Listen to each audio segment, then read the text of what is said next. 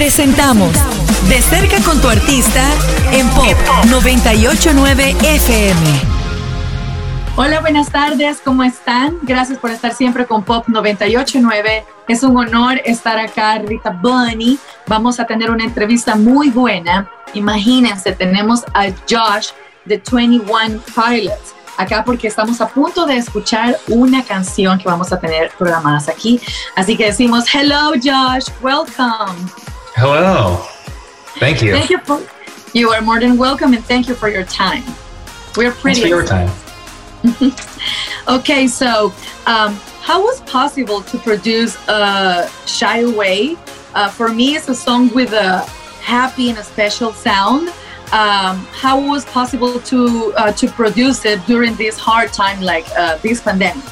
Well, um, thanks for saying that. Uh, I'm I'm proud of that song. I th- I, I love I love uh, how that song turned out, and um, I like playing it live too, uh, which I guess we've done a couple a couple times. But um, well, I so Tyler and I both have um, studios at our house um, that is actually just it, it's kind of uh, come in really handy. Um, I think over the past year and a half, as we're you know we're we're in a place where it just it would have been really difficult to try and um, you know get into uh, other studios during this time, just because people weren't gathering and it's hard to it's it's you know it was impossible to travel at the time.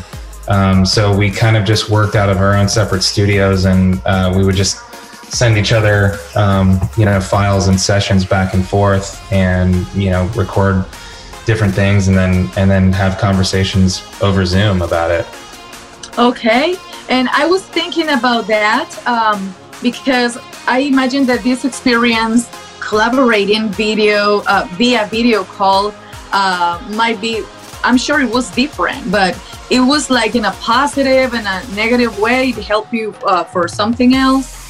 Yeah, it was different. I mean, yeah, there's nothing that uh, that can replace being together with somebody in, in person, especially when you're you know when, when you're collaborating you know to that degree. But um, I think that uh, overall, I look back on the experience and I, I really do think it was a positive experience. Um, and uh, the you know the communication that we had throughout the process and and um, you know, there's phone calls or, or FaceTime or Zoom.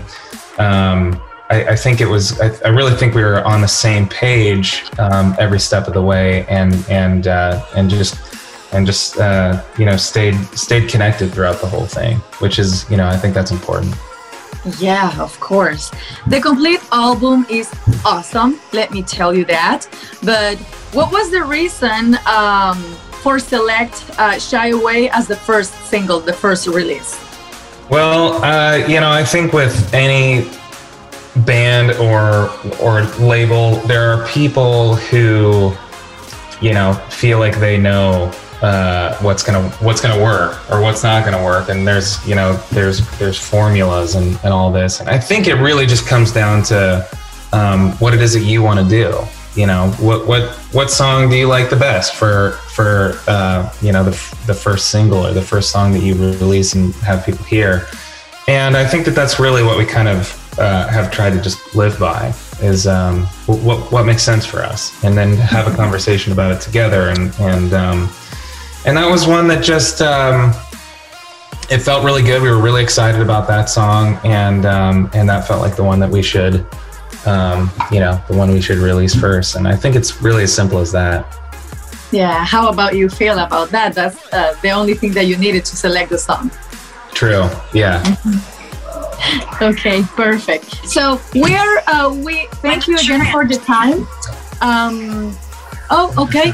Um, so uh, we will let you know as well about Saturday because it's a great production as well. What can you tell us about this? Oh, the song? Mm-hmm. Yeah.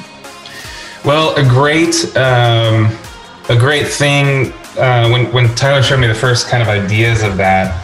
Uh, he also he also shared with me a story that, um, and this has never really happened before, but uh, but he had a dream that uh, he was at a concert watching another band uh, sort of perform and um, they were singing the, the melody of that song. And so Tyler woke up and and uh, you know got the voice memos out and started um, humming the melody of that, and then uh, and then that song was written based off of that dream, um, which I think is uh, I you know I think is pretty hilarious that that's you know that that's the start of it. I, I wish that. I wish that that could happen more often with you know with with really important things. You can dream something uh, literally in your sleep, and then you wake up and and just remember it and then do it. Um, yeah, I think things coming to you in a, in a dream can be. It's an interesting topic all on uh, all on itself, but um, that's really the that was really the uh, the origin of the the idea of that song, and um, and I love that the, I love that that song began with Aww. the melody happening in a dream. mm-hmm. Yeah, it's a great story actually, and let me tell you, that happened to me a lot.